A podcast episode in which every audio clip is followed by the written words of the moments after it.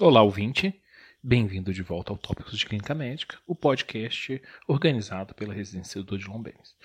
Meu nome é Leonardo Paixão, sou preceptor de Clínica Médica e coordenador de apoio do Serviço de Urgência e Emergência do Odilon.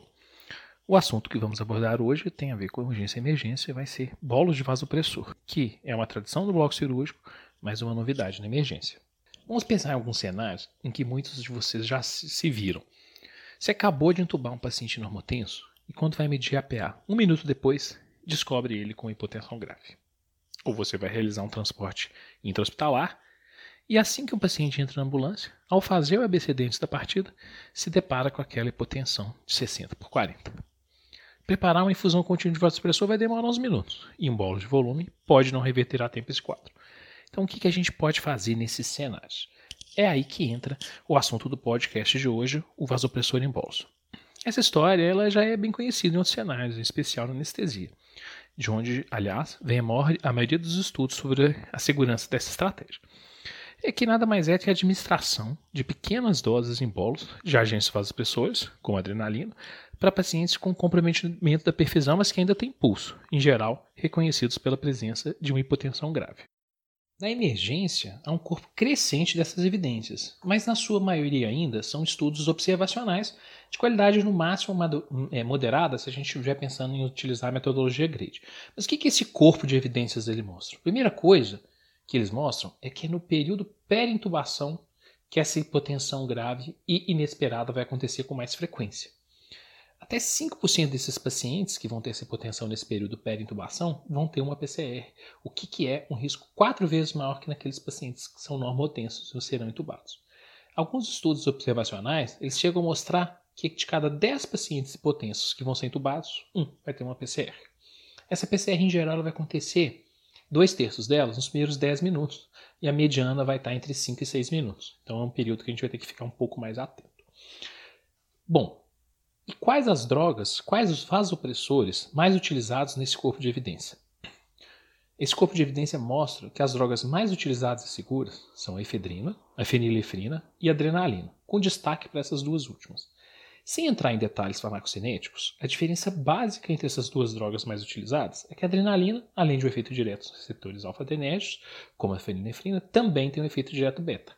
Então é de se esperar que ela tenha um efeito cronotrópico positivo, ou seja, vai ser mais tacardizante, o que pode ser bom em algumas situações e em outras situações pode não ser tão bom assim. Meta-análise de estudos no bloco cirúrgico não mostrou diferença significativa na segurança e eficácia dessas drogas, então a gente pode pensar em utilizar aquela que tem mais disponibilidade. Preparar, se preparar para situações críticas é essencial, antecipando problemas. Então, você vai deixar prontinhas soluções finais que vai usar. Como a gente deve diluir essas soluções? Importante. Lembrando que a gente vai pensar na adrenalina aqui. Se você tiver adrenalina de 1 para 10 mil, aquela que costuma, a gente costuma usar para anafilaxia, é bem fácil. É só você diluir em 9 ml de soro fisiológico e cada ml dessa solução vai passar então, ter 10 microgramas por ml, que vai ser a dose que você vai usar em bolos. A diluição correta, desse jeito que foi descrito, vai diminuir demais o risco de extravasamento subcutâneo e causar algum problema com necrose. Então vai ser bem importante a gente acertar nessa diluição.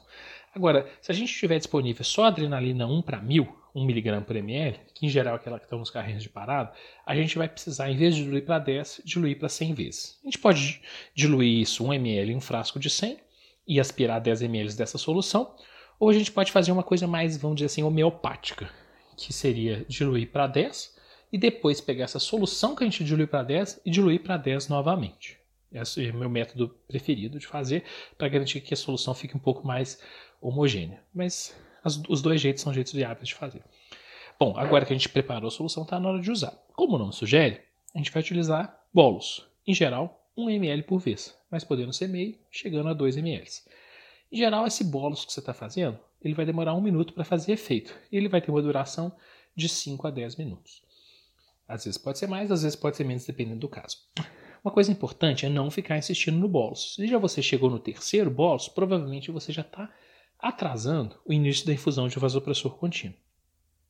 E que efeito que os estudos mostram que esse bolos de vasopressor fez nesses estudos? Bom, primeiro que a gente precisa entender essa limitação dos estudos é que eles não mostraram diferença em desfechos clínicos, como mortalidade, morbidade, sequelas. O que eles mostraram foi um desfecho intermediário que interessa muito para a gente, que é o aumento da PA. Na média de 20 milímetros de HG de PA sistólica e 10 de PA diastólica. Se a gente for pensar num cenário como esse que a gente está ilustrando, pode ser salvador. Bom, resumindo, então a coisa parece segura, aumenta a PA de forma rapidamente, de forma significativa, e no valor que a gente pode chamar de, pode achar que é bacana. E numa metodologia já que tem anos de experiência em outros, em cenários que são críticos também, como o bloco cirúrgico. Então, vamos sair usando de rotina, não é? Ó, não é bem assim. Ditado de que é melhor prevenir que remediar é verdadeiro nesse caso. Então a gente precisa de ações que minimizem o risco de hipotensão, especial no cenário que é mais frequente, que é nessa intubação. Então aquele princípio de primeiro não causar mal vai ser bastante importante. Então, cuidado com a escolha da dose de medicamentos usados para intubação da sequência rápida é chave. Isso vale tanto para a dose né, que a gente vê usando, mas também para o uso de medicamentos, como os pré-indutores, que são opcionais e no cotidiano a gente acaba usando como se fosse uma rotina necessária para a intubação em sequência rápida. Antecipar, então, problemas, principalmente com a recitação apropriada, guiada pela sinusitiologia que está levando para o TOT, vai ser chave. Então, recitação volêmica, início de vasopressor contínuo quando indicado, tratamento específico como trombolite com TEP maciço, reperfusão no IAM com supra, pericardite centese no paciente com tamponamento, são chaves né, para a condução desses pacientes de uma forma segura. As mensagens chaves desse episódio são, então, não transformar o bolo de vasopressor em modinha. Ficar atento no período perintubação, onde a hipotensão inesperada e grave é mais frequente. Não atrasar ou substituir o tratamento específico por bolos de vasopressor, nem insistir nos bolos repetidamente.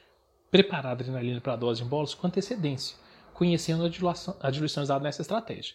A diluição inapropriada é o principal erro relatado na literatura. Né? Bom, então é isso e a gente se vê no próximo episódio Tópicos de Clínica Médica. Até lá, um abraço.